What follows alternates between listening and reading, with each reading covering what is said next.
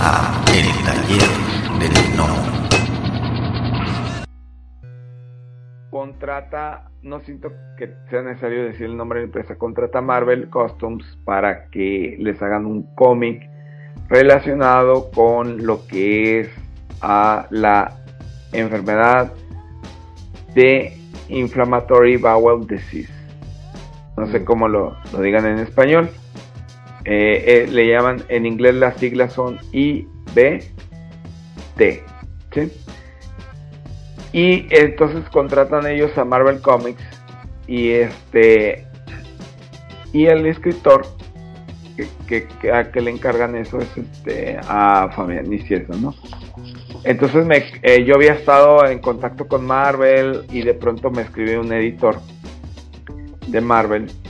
Me dice, soy de, Marvel, específicamente de Marvel Costumes. Y eh, vamos a hacer un cómic en el cual ah, el dibujante nos está fallando, nos, nos, falló. Y por lo tanto queremos, queremos que tú nos hagas las, las, páginas que iba a hacer él. Ah, en un principio eran 12, ¿no? 12 páginas. Ya después me dijeron, ¿sabes, ¿sabes qué? Pues no, no se pone el tiro este, bueno, no me dijeron así, pero básicamente no, no se pone el tiro este chavo, entonces vas a hacer las otras 12 páginas que él iba a hacer, entonces para un total de 24 páginas. Escritas por Fabián Ciesa y aquí está el ¿no? Entonces, desafortunadamente, para mi, para mi mala suerte, si lo queremos decir así, el cómic eh, fue publicado únicamente eh, digitalmente. ¿sí? Y mm, únicamente se podía ver en ciertas partes del mundo. O sea, tenías que instalar un VPN. Un VPN. Lo cual creó una situación muy curiosa porque cuando yo anuncié, ah, para, mí fue algo muy emocionante, voy a trabajar para Marvel. Es Marvel Costumes, sí, pero al final de cuentas es Fabián y Ciesa y el cheque dice Marvel. O sea, eh, eh, entonces el hecho que sea un departamento de Marvel, eh, no le da tanto impacto, pero para mí aún así era algo muy, muy, muy bonito, ¿no? pero como era un cómic publicado únicamente digitalmente y únicamente este, en ciertas partes del mundo se podía ver, pues mucha gente yo siento, no me lo dijeron directamente, pero yo siento que muchos dijeron, pues el Ariel nos está cotorreando, es mentira, no, no está trabajando para Marvel. Y yo, espe yo especificaba Marvel Costumes, pero al final de cuentas es parte de Marvel. pero, es, pero es real, de hecho si tú tecleas The Unbeatables, Fabián Niciesa y Ariel Medela, ahí te va a salir la noticia de cuando iba a salir y te salen todos los datos, ¿no? Pero las páginas en sí no las vas a poder encontrar. Amén. No sé si. Yo las tengo en internet, ahí sí las puedes encontrar fue en el 2017. Y fue la manera en la que este, ah, yo trabajé para Marvel de alguna manera y con un guion de, de Fabián Niciesa, ¿verdad? Ok. Oye, pues no, no es suerte, pero eh, se han alineado las cuestiones, ¿no? Para que vayas, o sea, porque ya van dos situaciones que te, que te hayan hablado directamente para que vayas a trabajar este, desde un principio y en, en, una editorial en Estados Unidos. Y dos que te, que te hablen para que hagas algo en Marvel y que te o sea que sea de Fabián y Ciesa o sea digo no es suerte no es casualidad es trabajo pero pero oye qué chido no sí la, la verdad eh, desde ese ángulo tengo la satisfacción de, que sí he trabajado con gente que, que,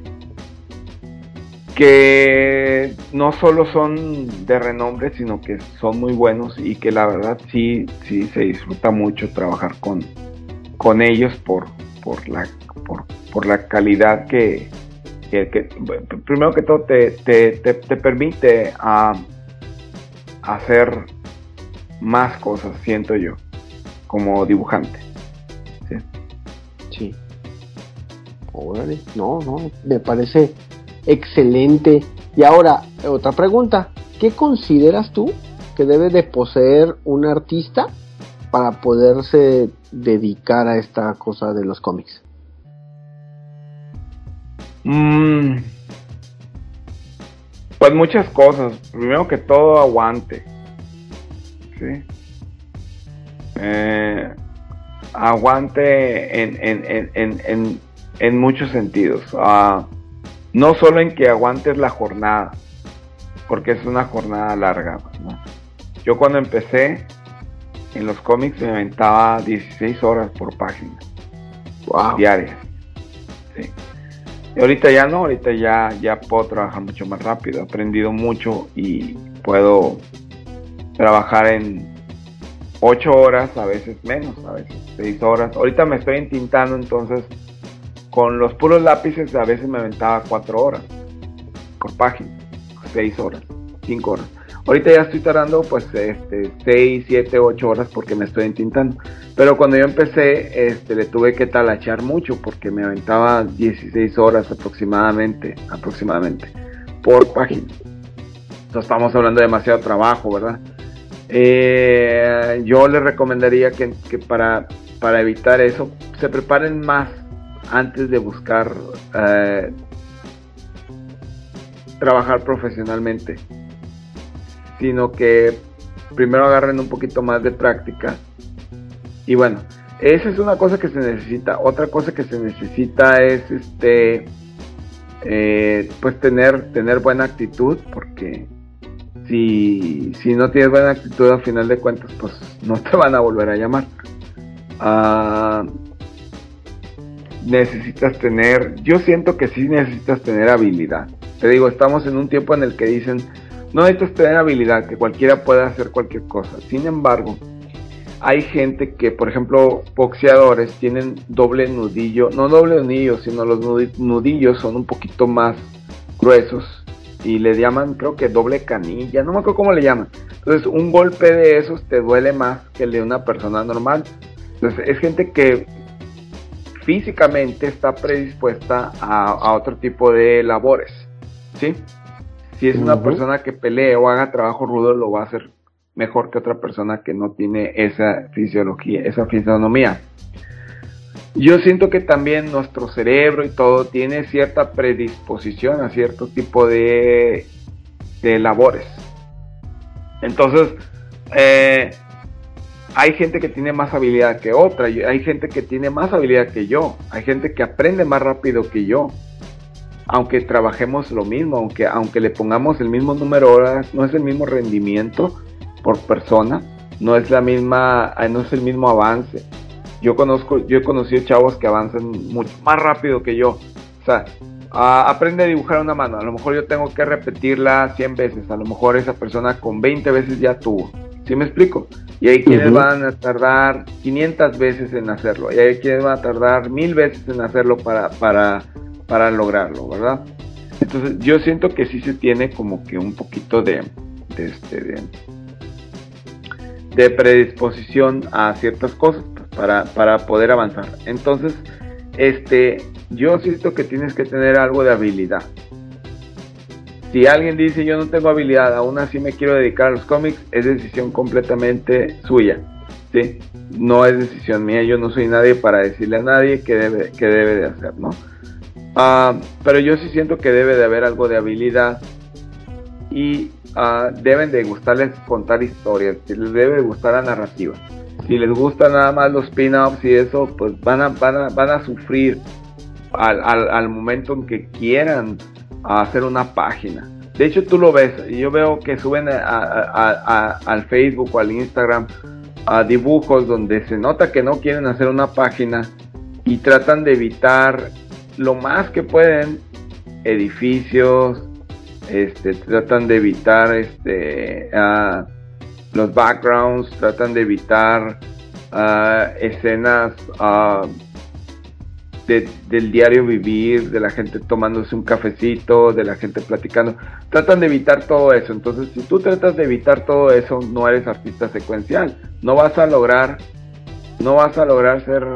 Se me abrió una ventana aquí. No vas a lograr ser artista secuencial. Porque artista secuencial es eso, es contar una historia. Y tienes que estar cómodo con el hecho que vas a tener que dibujar casas, que vas a tener que dibujar edificios, que vas a tener que, dibujar parques, mesas, sillas, televisiones, escaleras, ah, bosques, ah, ah, eh, planetas eh, del espacio exterior, naves, etcétera, etcétera, etcétera, etcétera, etcétera, ¿verdad? armas. Mm, tienes, tienes que estar cómodo con ese hecho. Si tú únicamente uh, te gusta dibujar personajes que se vean cool y te gusta dibujarlos en una pose intimidante, en realidad no, no quieres hacer cómics. Entonces vas a sufrir mucho a la hora que... Y yo he visto gente que, que, les hacen revisiones de portafolio y, se molestan porque el editor les dice, es que no veo aquí... Uh, no veo una casa, no veo una, una, mesa, no veo una silla, no veo todo lo que acabo de, mencionar y otras cosas más. Y les dicen eso y yo quiero ver a la gente platicando, conviviendo, tomando un café, comiendo, este, discutiendo, no nomás el, la pose del money shot, que es importante, pero no es más que una parte del, del, eh, trabajo, ¿verdad? ¿Sí? Entonces pienso que tienen que tener eso, tienen que tener paciencia, tienen que tener persistencia y sobre todo en la actualidad necesitas este, saber moverte en las redes sociales para promocionar tu trabajo.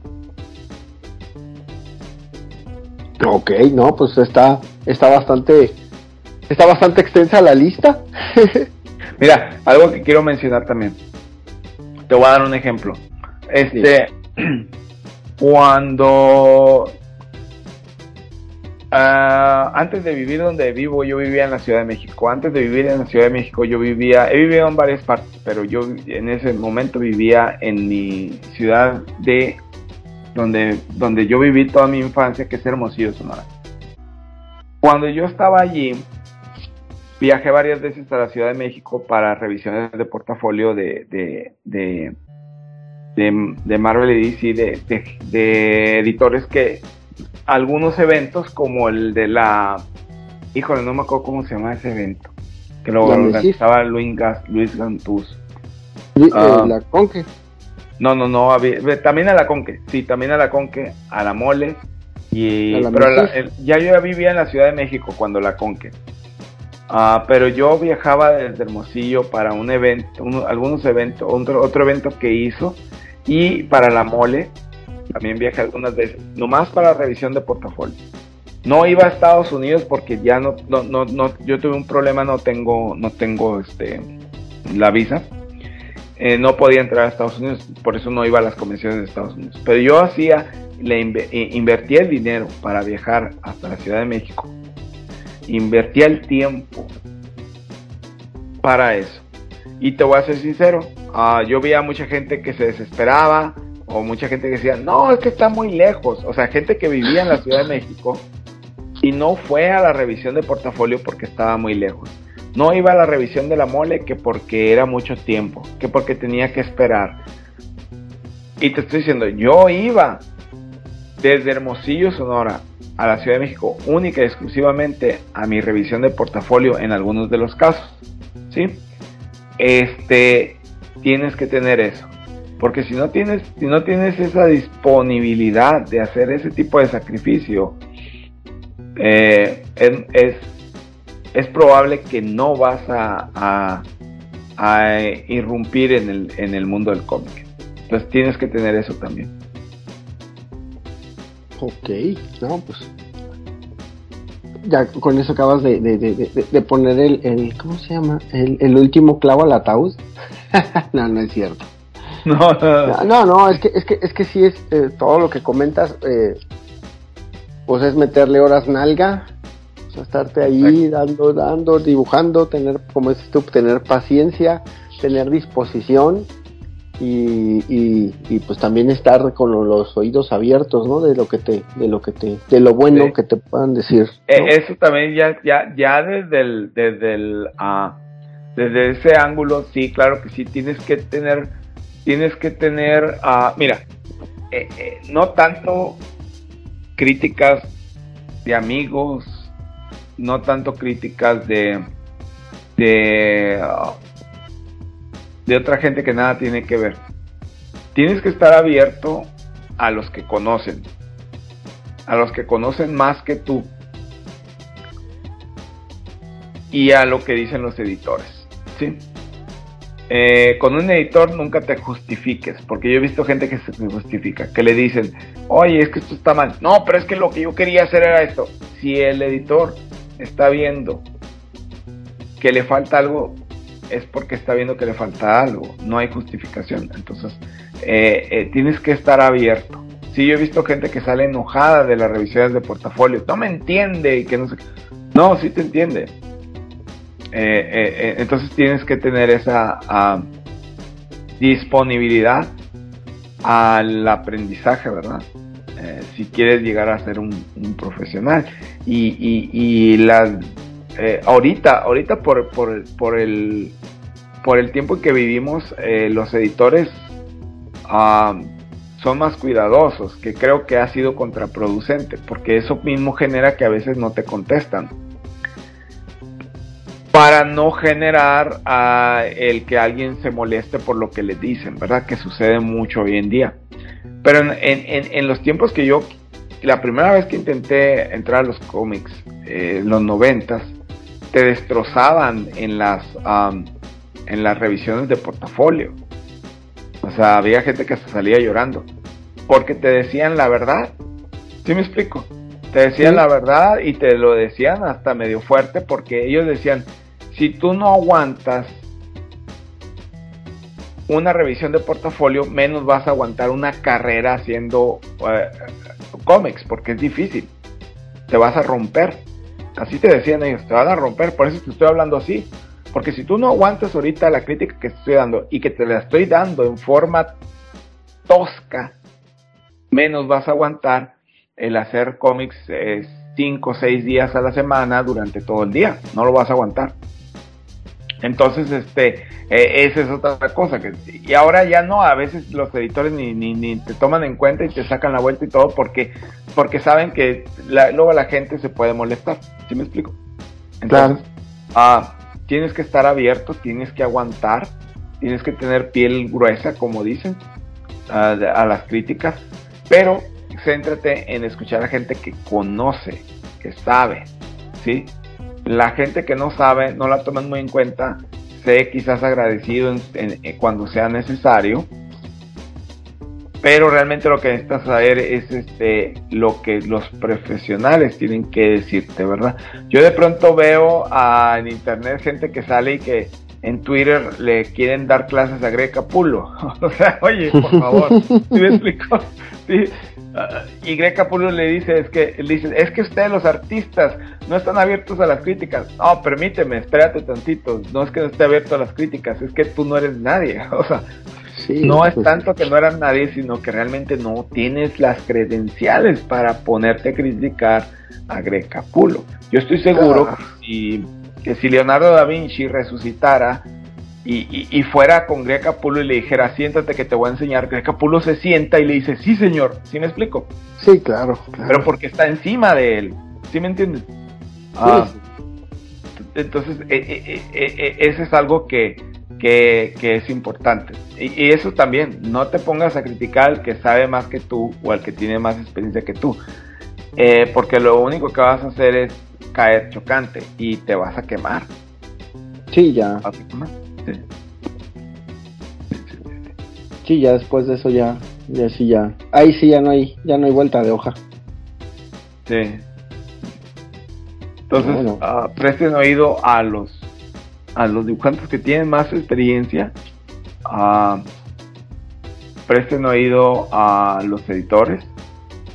Y así. Ok. Ok, bueno, vamos, vamos viéndole.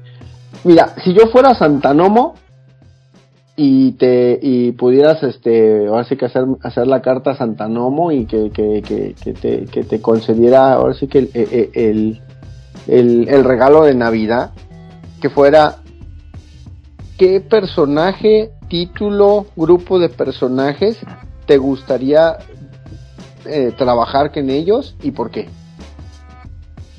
Ah, me gustaría, me gustaría eh, trabajar en, en, en, en, en Superman, con Superman y la Liga de la Justicia, sino alguno de los de la Liga de la Justicia. La Liga de Justicia clásica, ¿no? Bueno, no clásica porque hay, hay otros elementos, no está la Justice Society, no sé qué. Pero la clásica que más conocemos, pues, que son este Superman, Batman, La Mujer Maravilla, Linterna Verde, Hal Jordan, yo soy fan de Hal Jordan.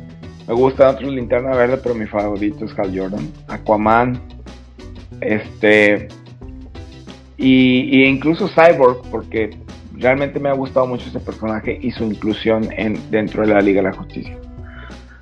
Pero inclusive excluyendo Cyborg no tendría problema siempre cuando estuvieran esos personajes en la Liga de la Justicia. También me gustaría mucho trabajar en, ah, y Flash, claro que Flash, como se me está olvidando. También me gustaría mucho trabajar en algún cómic independiente de esos, de esos personajes, ¿no?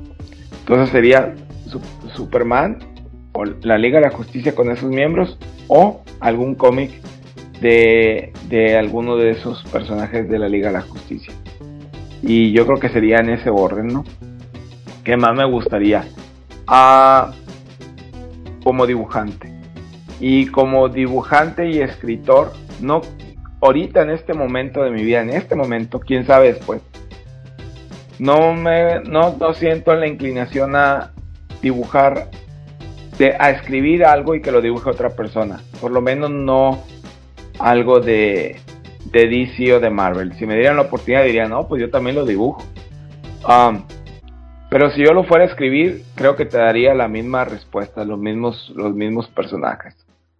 Quizás como escritor me gustaría escribir también Thor de Marvel. Um, quizás el Capitán América. A lo mejor el Hombre Araña como escritor. Claro, como dibujante también me encantaría, pero estamos viendo los que más me, me gustarían, ¿no? Y este, y como, y como escritor también, pues obviamente mis propias uh, sus propias creaciones. Mis propias creaciones. Yo creo que si tuviera que elegir, pues a final de cuentas diría mis propias creaciones, porque es lo que se queda contigo y lo que, lo que a final de cuentas tú eres dueño y cualquier cosa eh, tú eres el beneficiario, ¿verdad? No, por ejemplo, si, si escribes Superman, pues qué bonito, te pagaron tu sueldo y si no arreglaste algún tipo de compensación extra, ah, pues ahí quedó, ¿no? Y, y, sigue saliendo y tú nomás quedas en el crédito. Ah, entonces, pues dependería mucho. Pero esos, esos, son los personajes. No, ok. Y este y, bueno, ya nos comentaste que pues estaba el proyecto de, Adelita, que es lo que, lo que lo que estás trabajando, pero ¿tienes tienes algún otro proyecto que, que, te, que lo veas ahí en el horizonte o que o que veas que aparte de ese en un futuro próximo este, podría asomarse? Eh, míos, dices, creaciones mías. Sí, ah, mira, tengo tengo este tengo algunas ideas como para como para tres, cuatro proyectos. Si no es que más. Ah, hay una que yo creo que ya no la voy a hacer porque haz de cuenta que eh, no voy a decir el nombre, pero yo inventé el nombre. Y como hace un año salió por ahí un cómic de un escritor muy popular de los cómics con el nombre casi igual. Entonces, híjole, que, que, te diré que eso también me motivó a, hacer, a apurarme con Adelita. Porque yo dije, ya no puedo hacer ese otro cómic porque el nombre estaba perfecto. Y si cambio el nombre, aunque la historia sea la, la que yo envisioné, uh, yo ya no me voy a sentir igual. Mm. Porque el nombre prácticamente te, te manda un mensaje. Entonces, como salió ese cómic de un escritor de cómics muy popular, con un nombre muy, muy parecido, casi exactamente igual, yo ya me siento que ya no, ya no puedo hacer ese proyecto. Entonces, con Adelita dije, no, la tengo que hacer ahorita antes de que alguien saque a alguien que se llame Adelita. Bueno, eh, tengo ese proyecto, pues quizás no vaya a ser, ¿no? Y eso me ha impulsado a que los otros proyectos, pues digo, tengo que de alguna manera sacar material porque para que no me lo ganen. Uh, si tengo uno Tengo uno que se llama Supra. ese es, este, pues voy a decir, esperemos que no, no, me pirateen la idea, por favor, pero lo voy a decir para que vean que yo lo dije primero. Es, el concepto es distinto porque porque quiero que el, cómo surgen los poderes en ese superhéroe sea diferente a todo lo que es casi, o casi todo lo, porque no conozco todo lo que se ha sacado, ¿verdad? Pero por lo menos que sea diferente a todo lo que yo conozco de, superhéroes y hay elementos de horror y cosas así. Está, interesante. Y, en ese cómic, como lo he venido ideando, eh, sería sacarle la vuelta a casi todos los clichés y tratar de darle un twist distinto para que sea un poquito más fresco. Um, y tengo otras ideas, ¿no? Y está lo de Artist versus Cthulhu, que probablemente, de hecho, hace poco alguien me dijo, oye, ¿por qué no lo sacas? A mí me gustaría y me hizo una posible proposición, me dijo en su momento lo hablaremos y le dije, ah, bueno, pues cuando llegue el momento tú platícame y ya vemos si lo hacemos. Entonces puede ser que eso renazca. Me gusta mucho el concepto, pero sí es laborioso. Ah, entonces, porque son varios personajes, son muchos personajes, este, y hay algunas cosas un poco complejas en cuanto al dibujo. Ah, por el tiempo más que todo. No porque no lo pueda hacer técnicamente, sino por el tiempo que me llevaría. Y este, y más o menos eso es lo que tengo en, cuanto a eso. Pero ahorita lo principal y lo que tiene toda mi atención es Adelita 3017. Sí, hasta que ya salga. Ajá. Y el, Kickstarter que nos comentabas hace rato.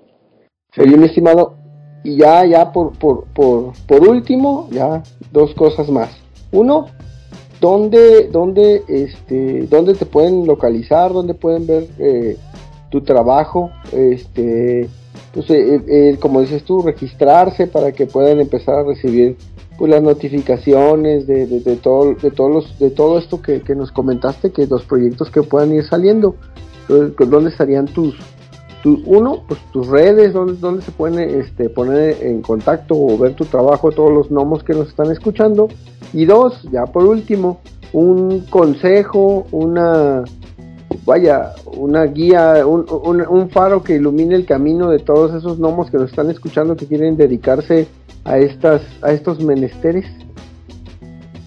Sí, bueno, en, cuanto a lo primero, uh, para suscribirse a mi newsletter,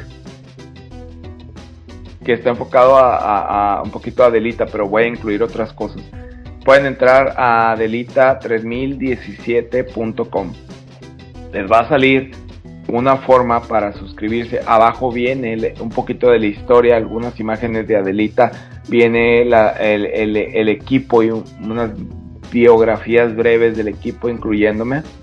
Y este ahí se pueden suscribir para recibir mi newsletter en el cual voy a estar dando updates de Adelita, voy a anunciar el Kickstarter que dijimos muy probablemente va a ser en octubre, estén pendientes de esa manera pueden estar conectados conmigo.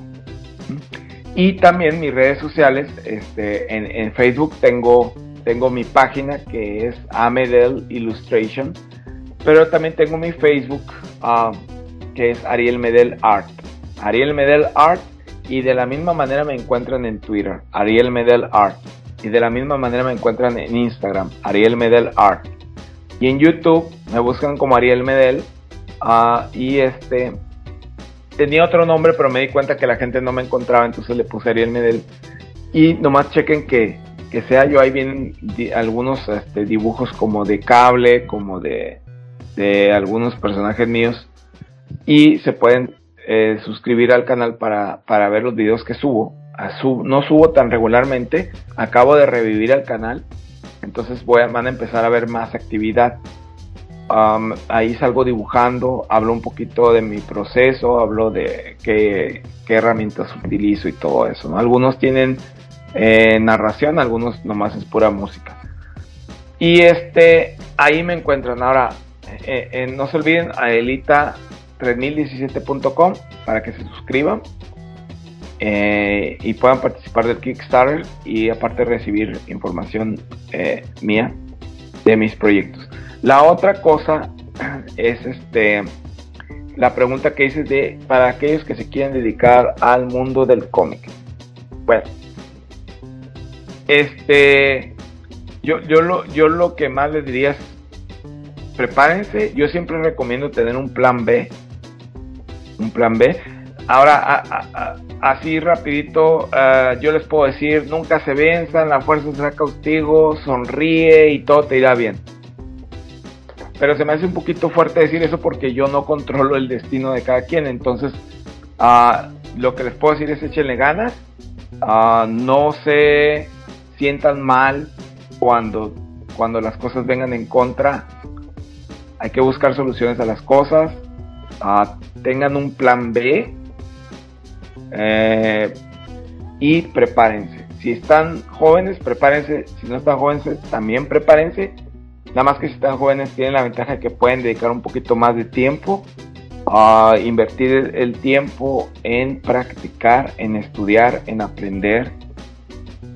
Entre más profesionales sean, eh, mm, eso les va a ayudar en mucho de esto de querer entrar a los cómics. Me refiero a profesional en no solo en, en cómo te conduces con la gente ah, del medio, sino en tu forma de, en el compromiso de aprender, de tener tu disciplina, de todos los días practicar, a veces no vas a salir con tus amigos, a veces no vas a, hacer algo que te divierte por, por decir, tengo que hacerlo, tengo que tener mi disciplina. Si ustedes ven los dibujantes famosos, los guitarristas famosos, eh, por ejemplo, guitarristas Ah, practicaban a los 15 años, 14 años, 16 años, 6 horas diarias, 8 horas diarias. Es obvio que esa gente pues renunció a muchas cosas, ¿verdad? Quizás a, ir al cine, quizás a salir con sus amigos. Y por eso llegaron a ese nivel, igual con el dibujo. Ah, si ustedes le dedican el tiempo, claro que va a haber resultados. El tiempo, la dedicación, la paciencia, la seriedad que requiere el oficio, y van a haber muy buenos resultados. Ese sería mi consejo. Perfecto, no, pues muchísimas gracias, mi, estimado Arel. Pues ya, pues a los, no, a los buenos este, gnomos, los podescuchas, pues todo lo que comienza tiene que terminar y pues con eso terminamos esta, este último episodio de, la, de, la, de la serie.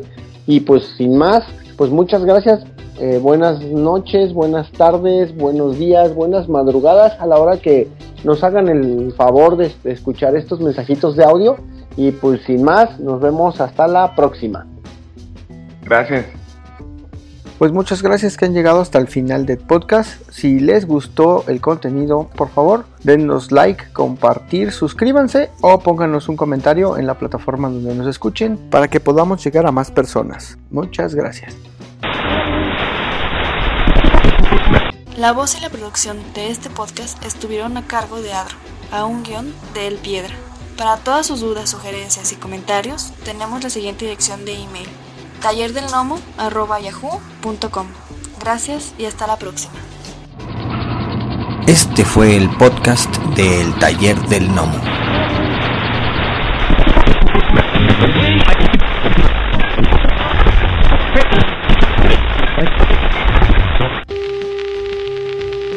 The next 60 seconds, this station will conduct a test of the emergency broadcast system. This is only a test.